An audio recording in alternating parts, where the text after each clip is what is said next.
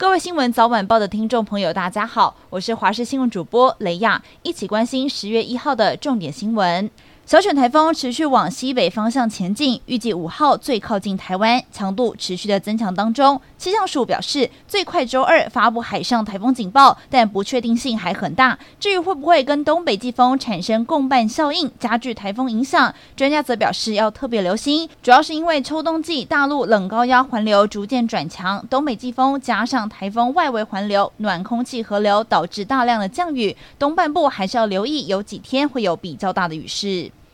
选战话题带你关心，蓝白河的议题持续的发酵。民众党主席柯文哲今天再度宣示立场，表示国民党想要合作就必须比民调，否则就是并吞，并且扬言每一区都要提一个立委。对此，国民党主席朱立伦也回应，国民党是要合作，并没有并吞。至于会不会比民调，则表示不会直接跳到某个特定的点上。而国民党总统参选人侯友宜今天虽然没有公开行程，不过低调的在近办和屏东苏金泉。高雄黄昭顺以及宜兰县长林姿妙等人会面，并且将陆续和立委参选人成立联合竞总，邀请蓝营十四个县市首长会面，展现团结火力，拉抬神势。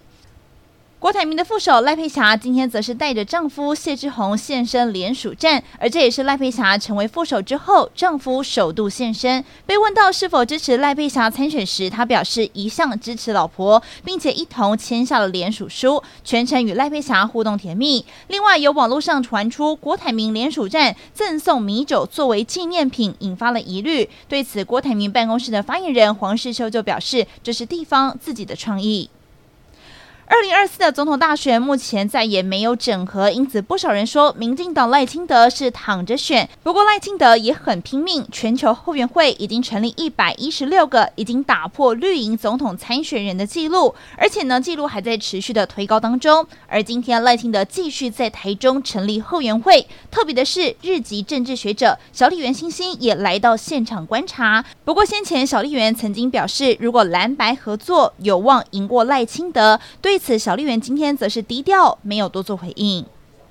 而体育方面，关心杭州亚运的赛事，桌球男子双打四强赛，我们派出的是庄智渊和林昀儒这个梦幻男双的老少配，在这回四强当中败给了南韩组合，收下了铜牌。但这已经是我国睽违十七年第一面亚运男双的奖牌。庄智渊说，他这一次亚运特别戒掉了最爱的手机游戏，好好专注在桌球上。